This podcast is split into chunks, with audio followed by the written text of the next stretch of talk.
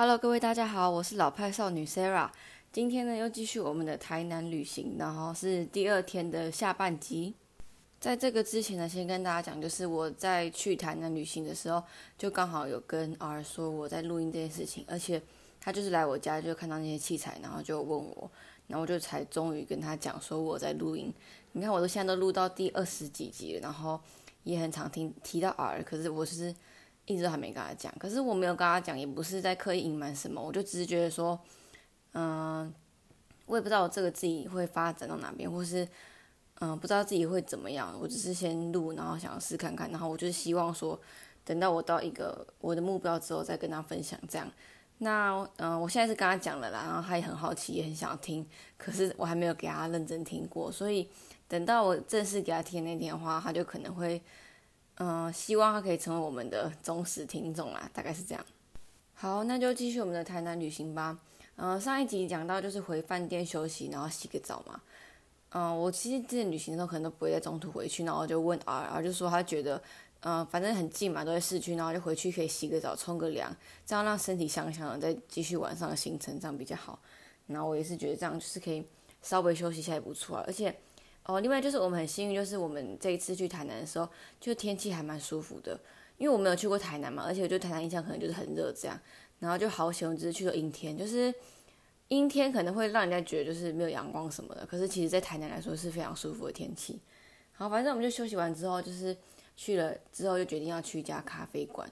那咖啡馆几乎就是我的必走行程嘛，就是我觉得每次旅游我都一定会去一家咖啡馆。然后呢，也很感谢啊，就是。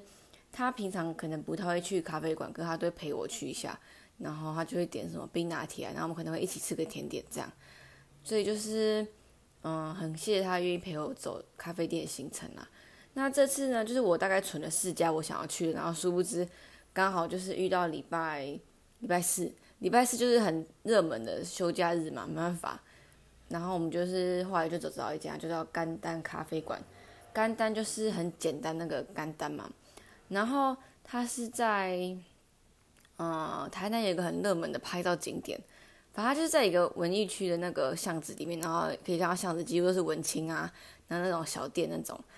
嗯，我们到甘丹咖啡馆的时候大概是下午四点，然后我们就大概只有坐到大概五点多。我们本来想说一起去那个关系平台看夕阳，可是就是因为阴天嘛，然后其实如果夕阳的话，大概就是只是一层颜色这样。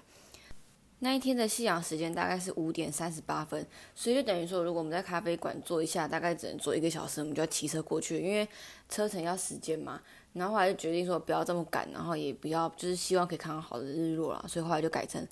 嗯，隔一天要看日出的行程。日出就是要去那个很有名的台南二寮日观，嗯，日出的一个地方啦。然后。呃，它是在一个山上，然后反正我们就决定说，那就明天再去看日出这样。而且就是我一直很想要看日出，因为我好像只有很小很小的时候在阿里山看过一次日出，而且日出就感觉日落可以常看到，可是日出就比较少见，所以就觉得好，我们就去看日出这样。就是虽然啊，它都是那种夜猫子生活，但还是决定要去看。那那天去完咖啡馆之后，我们就去了哪里啊？哦。我们稍微去逛了一下之后，就到了夜市。因为像我上一集提到嘛，夜市的那个排程就是大大五花大五花。那前一天我们是去武圣夜市，今天就改去花园夜市。花园夜市是我们两个都没有去过的，然后它是在比较台南的中心的北部这样。然后它跟武圣夜市一样，就是一个大大停车场，然后就是变成一个夜市这样。我们去的时候，就是很明显的感觉。人潮比昨天少一点，而且它的动线其实整体来说比武圣还好一点，就是它的间距比较大，所以你就会觉得走起来比较舒服。然后我们前一天的武圣其实没有买什么嘛，就是我提到我们就只吃鸟蛋跟那个鱼丸。可是这次我们在那个花园夜市啊，就买很多诶，就是真的还不错。嗯，买了什么呢？哦，因为前一集我们还看了，就是诶，你这周要干嘛的 YouTuber，他们就是有 po 他们去花园夜市。然后我就问 R 说：“哎，他们那个统一肉燥面那些产品啊，你最想要吃哪一个？”然后我们就是在讨论，他说他都还好，然后都还不错这样。可是我就觉得我最想要吃看看，就是他是在韩式的鸡蛋糕里面加统一肉燥面。但是因为我这个人就是非常讨厌排队，我没有办法接受，尤其在夜市啊这么热的地方要排很久，所以我就觉得很烦。所以呢，我们就那天就没有吃到，然后我们连一个统一肉燥面都没有吃到。但是我觉得也没关系啊，就只是想说有机会就可以吃到这样。那我们那天在花园夜市就吃了什么呢？有一家我还蛮推，叫做家家葱油饼。其实哦，其实花园夜市跟五生真的差不多，它就只是搬过来，然后可能有稍微内容有一点点不一样，但其实主要摊位还是都有。然后超级多那个陈大明，陈大明就是在卖什么鸭血啊，然后臭豆腐跟那个鱼蛋，就是超级多家的。然后啊就一直开玩笑说陈大明搞不好是这些地主啊，或者什么东西的。然后反正呃先回到那个家家葱油饼好了，他就是卖什么一份啊、半张、一张啊，什么几份那种，他就是只有卖葱油饼，他没有再给你加蛋或什么的，就很简单。然后在排队就会看到他就拿那个饼皮，然后就是。很大一张就给你下去煎，煎完之后就对着对着，然后切切切切切这样。然后它的一份就是半张，然后二十元，就是还蛮便宜的。然后很适合两个人这样吃，而且他给你切好的时候是给你，他不是给你像一般的葱油饼卷卷起来，他就给你切好，所以就是你用叉子这边吃一块一块这样子，就是还蛮特别的，我觉得。然后葱油饼就是很多油嘛，可是我觉得你这种东西就要下油才会好吃，才会又又酥又香这样。然后家家葱油饼，它就是很薄哦，它的就是不会像那种葱抓饼或是一般我们认知的葱油饼，它其实还蛮薄的，而且吃起来带有一点甜甜的味道，就是面皮的那种香气啊，我就觉得真的还不错，而且南瓜会排队这样。嗯，我们还买了地瓜球，然后炸杏鲍菇。嗯，会买这么多啊，其实还有个原因就是，就大家不知道有没有发现，就是在台北的时候，你逛夜市其实很少同班小吃，就是以前我们会买那个地瓜球二十元呐，或是什么。啊，鸡蛋糕三十元，然后红豆饼十块钱啊什么的，在台北真的超级少就这几年啊，我就觉得真的很夸张就是我会认知，我觉得你红豆饼你要卖到二十五块，我觉得超级不能接受的。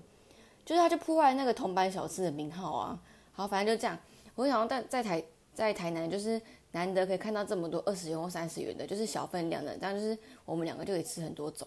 所以就是尽量能买就买。对。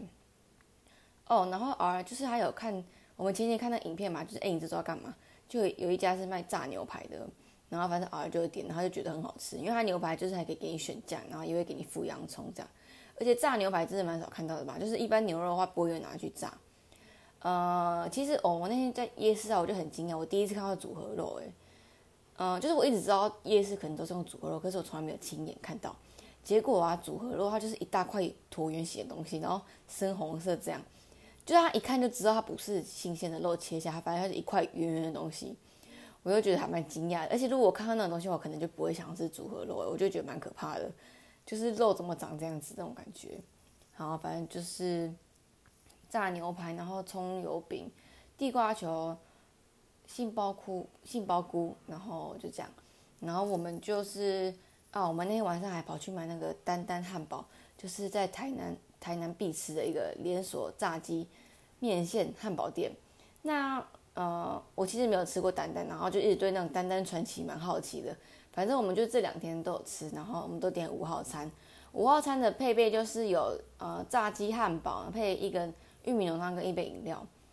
然后儿是很喜欢它的玉米浓汤，而且我觉得玉米浓汤很不错哦。我们外带的时候啊，他还给你附那个胡椒粉呢，是那种粗粒的胡椒粉，因为我觉得啊。你一个餐厅的细节做得好，就是这种会顾到。因为很多人会觉得说玉米汤就是要加胡椒粉才对味，可是其实很多店不会做。像麦当劳或诶肯德基好像会给，麦当劳就不会给。可是麦当劳我我觉得可以，因为它的玉米浓汤其实不像玉米浓汤，它就是一种汤，甜甜的汤这样。好，反正我觉得大餐厅就一定要顾到这个细节啦。那丹丹汉堡就是，嗯，其实它面线我觉得还不错诶，就是。可能因为我很少吃面线，我就觉得它面线真的味道还蛮好的。然后汤头啦，我觉得面线这重点是汤头，因为面条其实面条有一点比较没那么好，可是汤头真的很很 OK。然后因为我们有一个同事，他就是台南人，他就是非常推荐吃五号餐炸鸡汉堡这样，我们就都点来吃看看。可是它炸鸡汉堡，我想要讲就是它有点单调，它就是只有美乃滋，然后生菜炸鸡、生菜汉堡这样，嗯。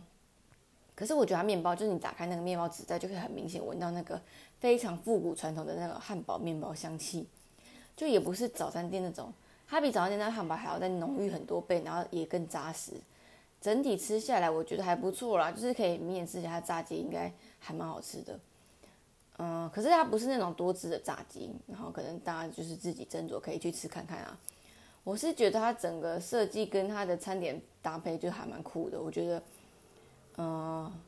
住在南台湾真的还不错啊，有丹丹汉堡，而且超级便宜。重点，它一个套餐不到一百块，超扯的吧？就我觉得素食店都会现在都超过一百块，就是还蛮合理的。它居然不超过一百块，在台北的话根本应该生存不下去吧？好，反正就大概这样，我们就回饭店房间，然后继续看我们的 YouTube 这样。然后也真的很奇怪，就是 YouTube 最近都播一些就是台南旅游是怎样。我们回台北之后还是继续在看台南旅游的 YouTube，就觉得很好笑。然后那一天晚上我们本来还要再去一点挂包，一点挂包它其实离我们住的地方只要骑车不到五分钟，实在超级近的。然后我跟大家讲，这家店还蛮推的，就是其实我们前一天要去豆奶中之前，我们就到一点挂包，然后一到一点挂包真的超扯的，我们大概已经半夜十二点去哦，它居然全满呢。而且我就发现呐，他的客人的年龄层都超年轻的，就是我在那边都显老诶，很夸张吧？就大概都是高中生，然后一些一些小屁孩这样。我想到天海太多人了吧？然后我讲算了，就是我我讲嘛，我就很不喜欢排队，我就跟儿子说，那不然我们就明天再来就好了。反正我们隔天又又是，嗯，哦，隔天我们想本来要去，可是又觉得就是吃太饱的话，就决定说，那我们就反正就看日出嘛，我们就改成日出前去吃。哦，然后那个一点挂包，它营业时间跟豆奶中不一样哦。豆奶中他们两个都是那个宵夜场的，可是豆奶中是晚上十点到隔天的早上，就是会经营早餐场。但是一点挂包，一点挂包就是非常的拽，它就是只有给你宵夜场，它从晚上十点就是卖到早上六点，也不给你卖早餐，就是专门营业宵夜场，就是非常厉害啊，我觉得。可是我就一直很想要来吃看看，因为就是像 Nash 他就是也很推荐这家，然后。嗯，我就是很喜欢吃那种传统复古古早味的东西啦，所以我想说，嗯，一定想要，就是一定要来吃看看这样，而且它生意那么好，就更好奇了。好，我们就先睡觉了。我就是 我，我其实每天十一点到一点，我就非常想睡觉。可是过了这个时间阶段，就觉得还好。然后而就还有一句名言，他就说，嗯，只要 Sarah 躺在床，没有人就是可以叫得醒他，好像是这样吧。他意思就是说我每次只要躺在床上，我就睡着，然后睡死也没有会。就是没有人叫醒我，嗯，我大概就是这样。就是我平常睡眠时间很短，但是我是那种，我只要躺在床上，我想睡觉，我就可以马上睡着，就是不用翻来翻去哦，我就是可以马上入睡。可能对很多人来说这很幸福啦，但是我觉得很痛苦的地方是，我每天大概四点五点就生理时钟就会自动起床，而且我起床不是那种我还想要睡觉，我就起床我就觉得我很清醒，我就睡不着了。就是我觉得这也是一个困扰啦，就太早起来。然后我们要睡觉前，我就有先算好，说我明天要骑车到一点挂包，然后再吃完之后要骑车到那个二寮日去看日出的时间，然后算好大概就是四点出门，然后吃早餐吃三十分钟左右，反正就是五点一定要骑车，因为预计的日出日时间是五点半，然后前面大概二十分钟，所以就是如果我们顺利的话，我们一到然后没多久就看到日出这样，所以就是设定四点闹钟，然后就是我又一样了，就是我大概三点五十分就自动跳起床。然后就叫儿起床，然后就是真的还蛮有行动力的，就是叫他起来，我们就真的就是跑去吃一点挂包，就是很早很早很早起来跑去吃一点挂包。然后我本来想说这么早，然后也不是宵夜了，就是已经大概很尴尬的时间，就是早餐跟宵夜之间。然后殊不知我们到的时候还是全满呢，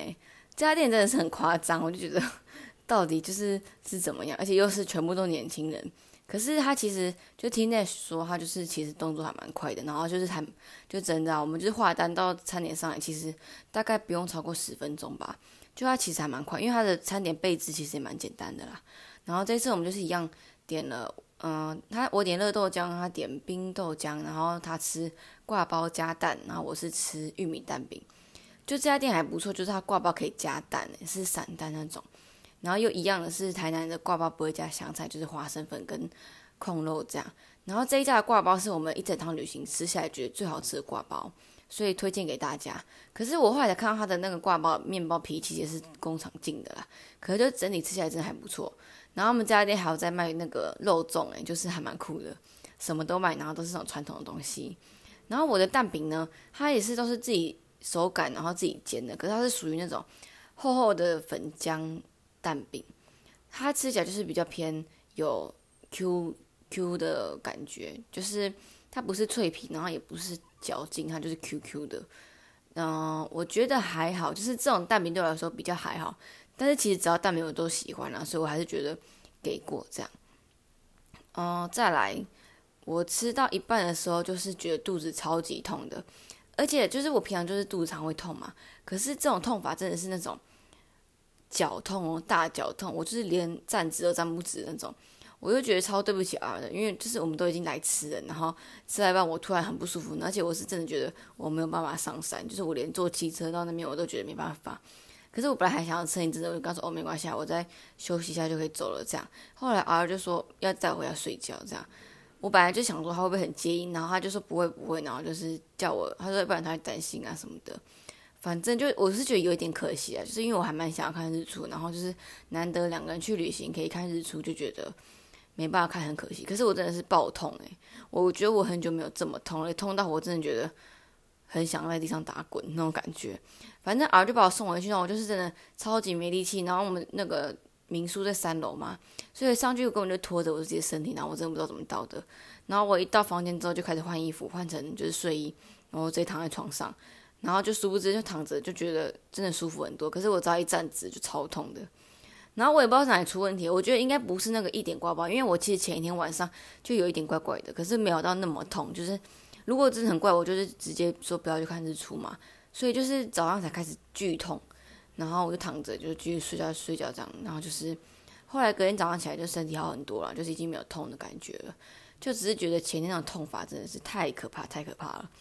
然后对，就真的不想经历，是那种会冒冷汗的痛哦。好，痛觉就形容到这边，因为就只是很痛了，你再讲多少也没有用。然后隔天早上我们大概睡到九点多，因为前天太早起床了嘛，隔天也没有什么特别行程，早上的话。就是去买伴手礼，然后我们因为十一点就要 check out 的嘛，所以我们就早上就先骑车出去买个东西呀，然后就回来拿行李，然后就准备要去，我们就先去那个转运站放我们行李箱，然后就是准备要离开这样。我现在想要继续讲完了，因为其实已经十六分钟了，但是就剩下一点点而已，我就把它讲完，然后就可以结尾了。等一下不行不行，还太长了，好，真的很烦哎。好，就是最后一天的话，我们就是去全伟家。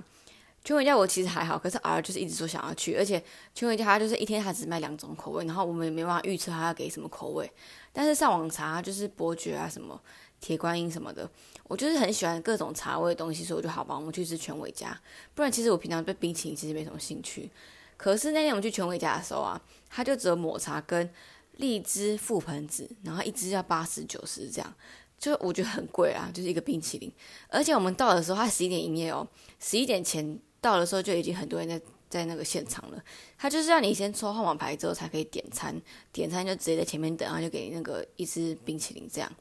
就蛮夸张。我们我们排十七号，就等到轮到我们的时候大概是十一点十分的时候，然后吃完一支，我们就马上前往下一个行程，就是到十平日本料理。十平十就是一二三五六七八九十的十平就是平凡的平，它会叫十平，就是因为它这间日本料理店就是只有十平的大小。好，我先直接很坦白的说，这家店啊是我台南旅游的最终目标，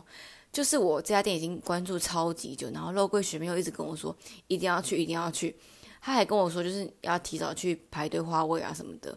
那我就是铭记在心，你知道吗？然后我其实前两天没有去的原因是因为他刚好前两天公休，所以就是我唯一的机会，就是我最后的机会就是礼拜五中午。因为我们礼拜五的车票大概说一点左右，所以就是本来就计划好，就是我们中午吃完食品之后就直接搭车回台中，然后他就是直接回台北这样。